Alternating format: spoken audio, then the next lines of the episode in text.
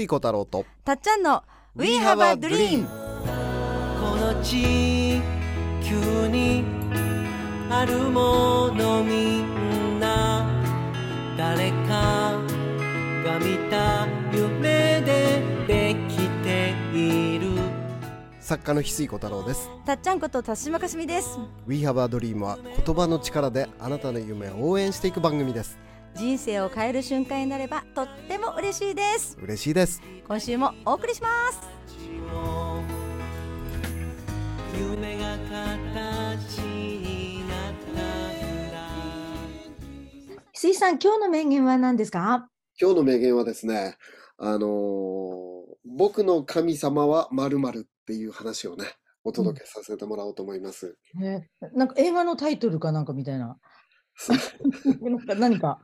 あのこれねあのマイワイの法則を一緒に書いた大島圭介さんとはい。阪神タイガースの元監督のね、あの矢野監督と3人でね、うん。あのまああとゲストにミュージシャンのユウさんが来てくださって、うん。大阪で先日あのコラボ講演会があったんですね。はい。でそれぞれ皆さんたちはそのどんなことを常にこ常に心がけてることを教えてくださいっていう質問があってうんで僕はこの話を今日する話をしたんですね。はい。そしたら大島さんがなんか、まあ、僕にとっては、あのー当たり前のようなことだったんだけど、すごく大島さんが感動してくれて、うん。これなんか、自分にとって当たり前のようなことだったけど、うん。そんな感動してくれることなんだって改めて。思ってね。うん。そそれはあのお客様ですか？そういうレベルじゃないってことですね。で、まあ、そその常に心がけてることは何ですかっていう文脈の中でですね、うんうん。僕の神様は〇〇ですって言ったんですね。なんなんでしょあのー、たっちゃんは何だと思いますか？僕の神様は〇〇です。う。ね今本当に南春夫さんを思い出して古い。お客様は神様です。を翡翠さんがこれをひねって言ってもきっと大島さんそんなに感動しないだろうなと思って一応あの薄く振ってみたんです。けどそうだな。ねね確かに、確かにでも僕はお客様は神様です。って、あんまり思ったことないからな。ここカットじゃないです。か。ここはそうかもしれないけどそれを言っちゃいけない感じが。あんまり思ったことなかったな。もうなんでなんでフォローしてんのに感謝が足りない。そうあんなに言っといてあんなに言っといて。ももうその場にいた人たちみんなこう引いた感じ。なんだろう奥様もないないってこと ないともい。いその、僕は、その、自分の神様を好奇心だと思ってるんでって言ったら、大島さんがすごく感動してくれたんですね。うんああかっこいい。で、その、僕が、あその、それぞれのね、おさあの、お参加、先生たちが、日常で一番大事にしてることなんですかっていう質問だったんですけど、まあ、うん。うん自分は、その自分の好奇心を、す自分の神様だと思って、大事にしてるっていう話だったんですよね。はい。でうんうん。あのーぜ前回ね、その、はい。自分の、その心のし状態を上げるのにね、うん。その、5つのね、うん。タイプがあるっていう話をして、はい。あるある、褒め褒め、ゆるゆる、じんじん、てんてんっていうね、うん。まあ、その、こ、こっから聞く方は前回のも合わせてね、この後に聞いてもらえたらと思い、思うんですけど、はい。その、心の状態っていうのが、うん。まあ、ご機嫌な状態っていうのが運がいい状態なので、うん。その心の状態の心のし、まあ、ちょっと難しい言葉で言うなら、周波数を上げるっていうかね、はい。心の状態が喜びとか感謝になればなるほど運が良くなる。うん僕はマイワイの法則の中で、心かける行動イコール未来っていうふうに表現していて、うん。心の状態が、まあ怒りとかね、あの、不平不満口泣き言、その怒り、あのーっていう状態っていうのは心の状態がひ低くて、うん。そうすると奇跡が起きにくい、うん。運があまり良くない状態で、その心の状態がご機嫌な状態になればなるほど運が良くなるっていううん。ね、その方程式を示したんだけど、い。その心の状態をじゃあどうやったら良くできるかっていうのは、その、あの、ない方に目を向けるんじゃなくて、ある方に目を向けて喜び、小さなことに喜び、感謝していくっていうあるあると、はい。自分を褒めるっていう、あの、褒め褒めとね、うん。あとはゆるゆるっていう自分を許すっていうのをね、前回まで詳しくおお伝えしたんですがうん、今日お届けするのはジンジンっていうね、自分を信じる力と、点々、うん天を信じる力の方をねうん、お伝えしますよということで前回お伝えしてたんですがはい、この、自分の好奇心をうん。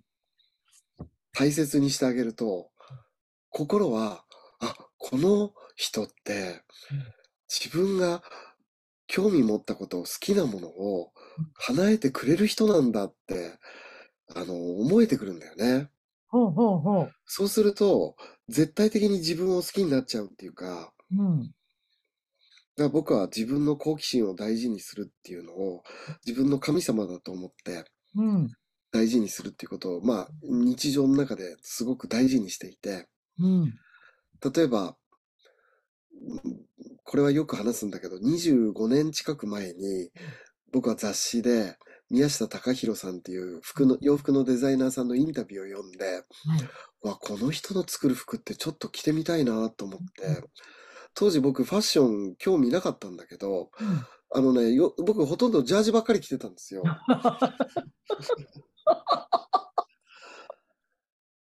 原宿のね、その、そのスポーツショップがあって、当時、降りて、駅降りて、目の前にスポーツショップがあって、そこでジャージ買って、2種類ジャージがあって、そのどっちか、ジャージ2種類のどっちかを毎日着てたっていう2種類しかない。それ原宿行く時もジャージなんですか？ジャージですね。あまあ、上はトレーナーだったりするけど、下はいつもジャージだったんですよ。あ、で、電車もその姿で。ただ、そ、そのジャージはこだわりはありましたけどね、その原宿のオシュマンショップだったかななんかもう今ないんだけど、はいはい。そはいの、そこのスポーツショップ店ではい、原宿のスポーツショップ店ではい買うジャージが2種類あって、はいでもうジャージだからってふそういうねあのかっこいいんだぞってこと感じですか？かっこいいっていうか、たんたシンプルで好きだったのがあって、ねえ。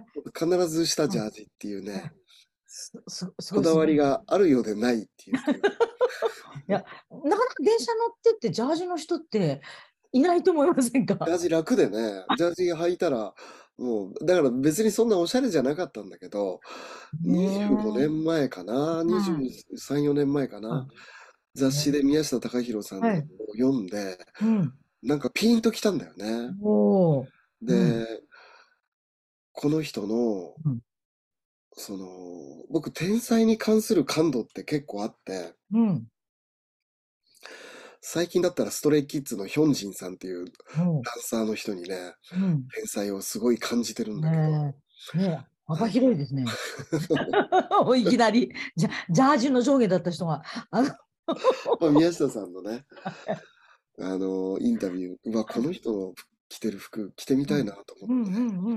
で、行ってね、ジャケットに手を通したら、ものすごい気持ちが変わって、へえ。もうほんとね、僕目細いんだけどうん、あの、目があれ以来2倍に見開いたんですよ。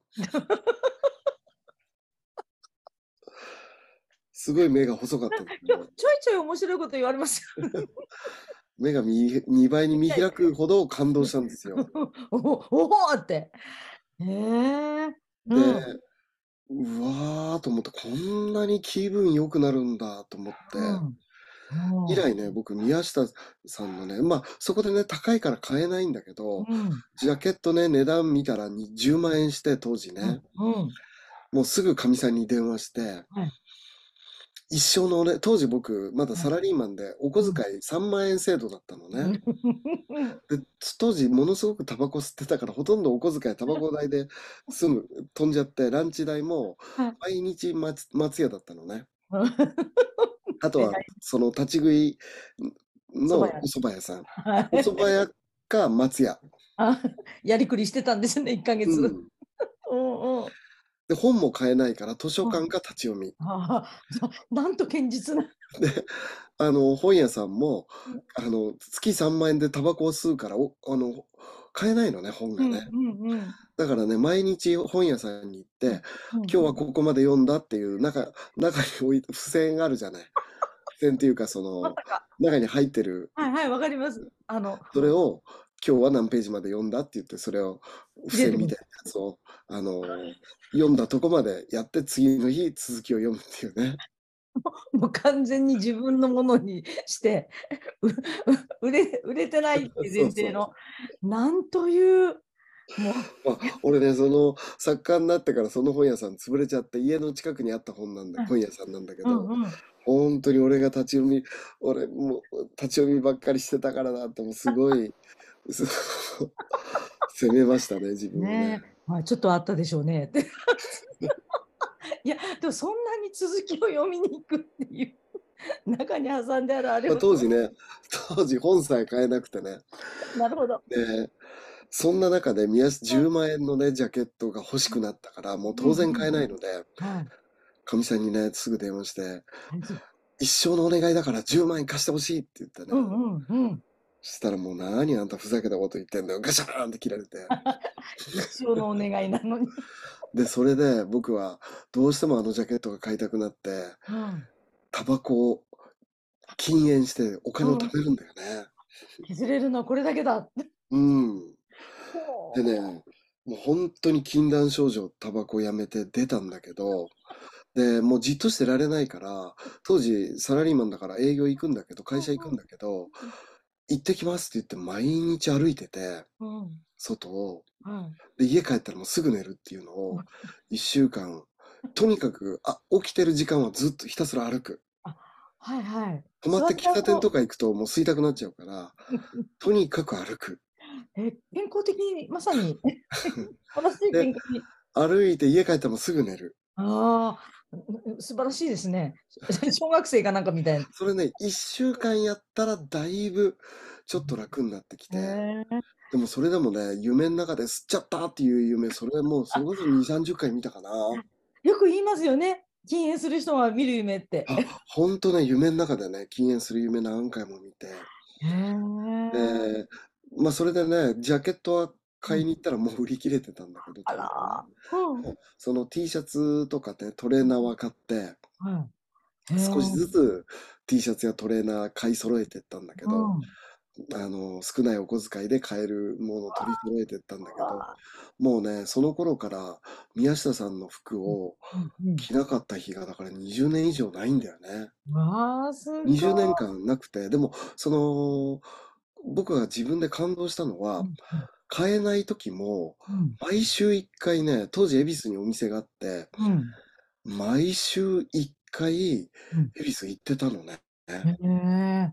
ほう。だからその恵比寿の、おその美術館に行くつもりで宮下さんの服を買えないのに見に行ってて、うんだから1週間に1回行くから、別に商品が増えない時もあるし、うん増えなくても、ねやっぱり美術館の作品を見るような目で、もう一回先週見た作品をもう一回見るみたいなね。ねで、毎週それで恵比寿にあるライティングマテリアルカフェさんっていうえ。うんカレー屋さんに寄って帰りね、うん。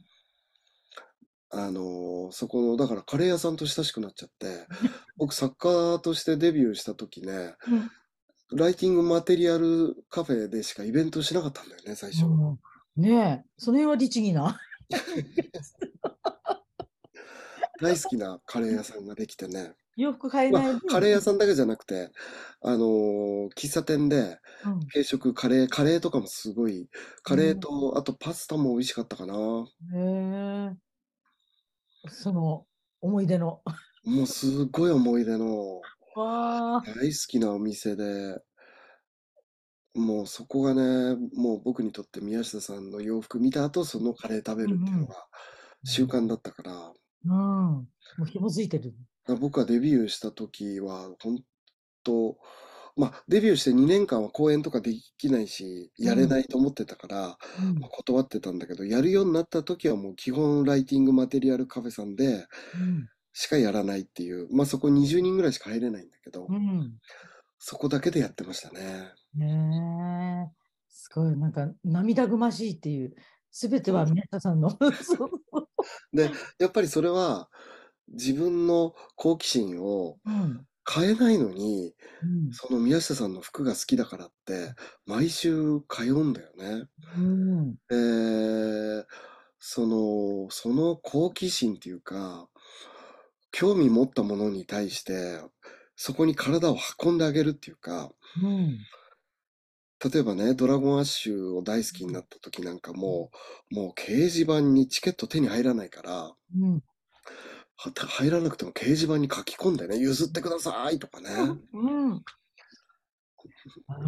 で、なんか女子高生がとかが譲ってくれてありがとうございますみたいなね。それで、ね一人で会社休んで早退してね、会社早退して、一人でドラゴンアッシュのライブ行くとかね。働いてでる時なんあのードラゴンアッシュが衛星そのテレビ出たやつの映像全部譲ってくださいって言って、当時うん僕、ドラゴンアッシュがテレビ、衛星放送とか含めて、うんテレビ出たやつ、ライブしたやつ、全部映像をカセットで持ってて、お全部ゆインターネットでやり取りして撮ってたんだよね。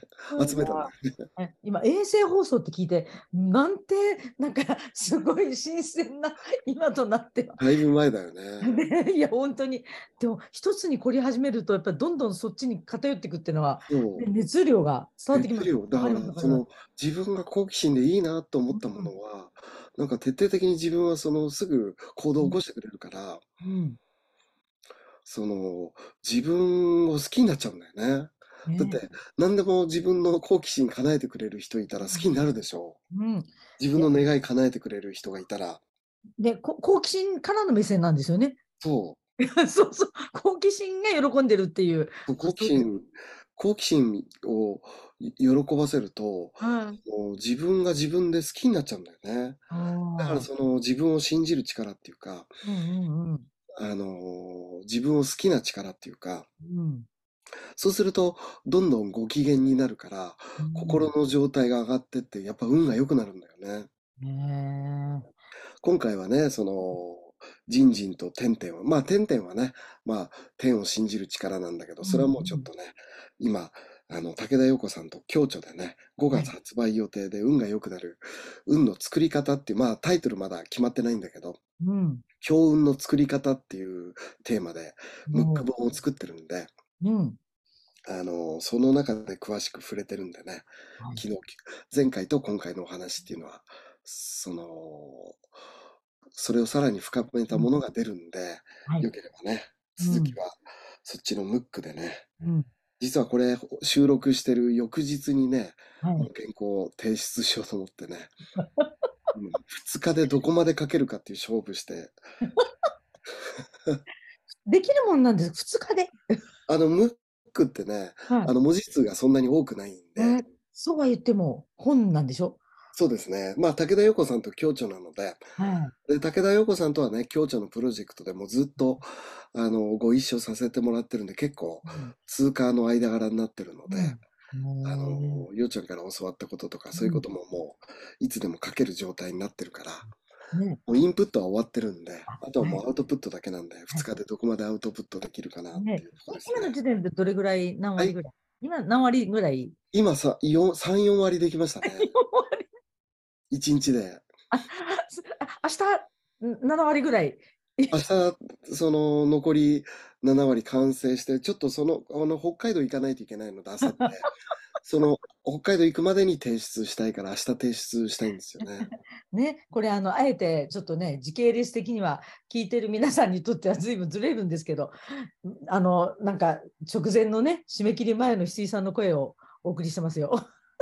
そうですね。だからそのね、まあ、僕はその好自分の好奇心を神様のように思って、好奇心が、あ、これ興味あると思ったものをできるだけそこに体を、その、はい連れてってあげるっていうか、うん。ここ行きたいとか、これ食べたいとかね、うん。この服着たいとか、この服見たいとか、そういうものはできるだけ丁寧に、うん。その、対応して、うんだから僕はその丁寧度っていうことでは自分の好奇心に一番丁寧に接してますね。ああ、丁寧ってのは単にゆっくりとかそういうのよりも、もう忠実に。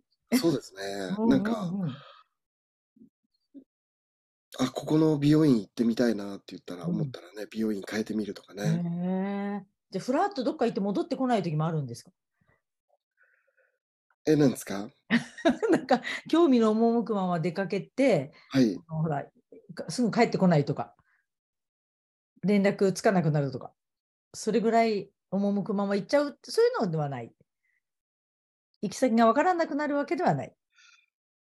そうですね。でもまあ、どっか、どっか旅してみたいっていう好奇心って意外と僕、うん毎日が旅のような日々なんで、あの改めてどっかこ旅しに行きたいっていうのは意外と、そ、そういう好奇心が発動することがあんまり少ないですね。本当この辺がね、石井さんらしいんですよね。食べたいとか、ここ行きたいっていうのは行くけど、今みたいなこう放浪でずっと出かけていくわけではない。あ、そうですね。その都度の、もあのう、ビールか、人、人ですね。あの、あ、うんこの人に会いたいとか、うんうんうん人に、みや、まあ、服で言えば宮下隆弘さんとうんうんか、はい。あーでもこの人に会いたいっていうエネルギーってまさにねあの本当に成功者の人が一番すぐ動いてる結果が出てすねき。たなんか。人をね、うんまあ、その本読んで感動したらすぐ講演会行くし、はいはい。わあ、すごく、うんいいですね。うん。すごい。まあ、今だったらね、この人すごいなと思ったら、うん。すぐね、オンラインサロンの翡翠ユニバにうん出てもらったり、おいろんな、あのー一緒にうん仕事できるようにうん。おお願いするからね。はい。ねえなんか声かけるきっかけっていうか、あ なんかでできて、やっぱり近づき、近づきたいっていうか、考えを聞いてみたいとか、その人の空気感に触れたいみたいなのはありますよね。わかります。ね。例えば今だったらその空間を味方につけるっていうのうんもすごくまた別のじその文脈で運を良くするっていう、はいその空間を自分だって思うっていうか、うん。空間の力をう方を、空間を味方にするっていううんとすごく大事な気がしして、おー。はい。で、その、フラダンスのね、先生と、あとダンサーのジュン・アマントさんのね、あのーコラボイベントを4月の3日にね、はい。やらせてもらうんで、うん。まあ、一般参加、翡翠ユニバの方は、うん。あ無料でオンラインサロンのメンバーって参加できるんだけど、第一部。あの一般の参加もできるので、うん。その空間をどうやったら味方にしていけるかっていうところもすごく興味があるんで、まあこれはもう二人でリアルのね、うん。イベントしてもらおうっていうのも、これも完全に僕の好奇心から、ね、まさにでも足を運んでみるというか、ね、なかなかちょっとこう行こうと思ったのになんか冷静に考えたら億劫になってやめちゃうことってあるけど実ははい。行っちゃったら必ず得るものがあるっていうか石井さんがねあの気になったものは必ずプラスになることが私はあると思いますので、はいぜひ応援したいですね。皆さんにはい、あのー、よければね、4月3日、うん交流いただけたらと思います。はい、皆さんお待ちしてます。というわけで今日はね、はい自分の好奇心が神様っていう、ね素晴らしい。僕の神様は好奇心ですか？僕の神様は好奇心。わあ、もう大島さんが感動したのがわかる。ちゃんと好奇心ってか神様の心になってるんだよね。やっぱり？そうかなと思いました。誰がこれ決めたんですかね？僕もそれ今気づきました。これ最後のオチとしていくんだろうなと思って黙って。神様は好奇心。いいね。素晴らしい。もう本当に皆さんメモメモ。それ芯が合ってるっていうのは、公演中は気づかなかったけど、本当ですか？今気づきました。よかった、たどり着いて。あんまり早めに言っちゃいけないのかなと思って。今気づきました、本当に。いや、本当に神様、僕の神いや、様。本当好奇心が神様だと思ってますね。うん。これはもうこ昔から思ってるな。うん神様を喜ばせるってことですもんね。い。いい話でした、本当に素晴らしい。神社お参りに行くけど、はい神社の神様に匹敵するのが自分の中の好奇心だと思ってますね。ああ、いろんな神社行きましたけど。だから、だからその神社のご神体って鏡なのかなと思ってましたけどね。あ自分が映るから、ーうんうんうん自分の好奇心が映ってるのかなっていう感じでしたねなんか。絶好調になってきましたね。いやじゃあ終わりましょう。この いや、ありがとうございます。ありがとうございます。いろいろ話聞かせてください。ありがとうございますあ。りがとうございます。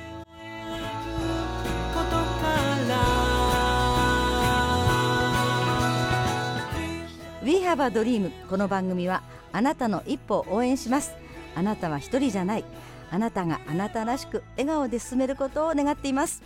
みんなの夢が叶って地球が夢に満ちた惑星ドリームプラネットになるために翡翠小太郎と。たっちゃんこと田島かすみでした。また来週。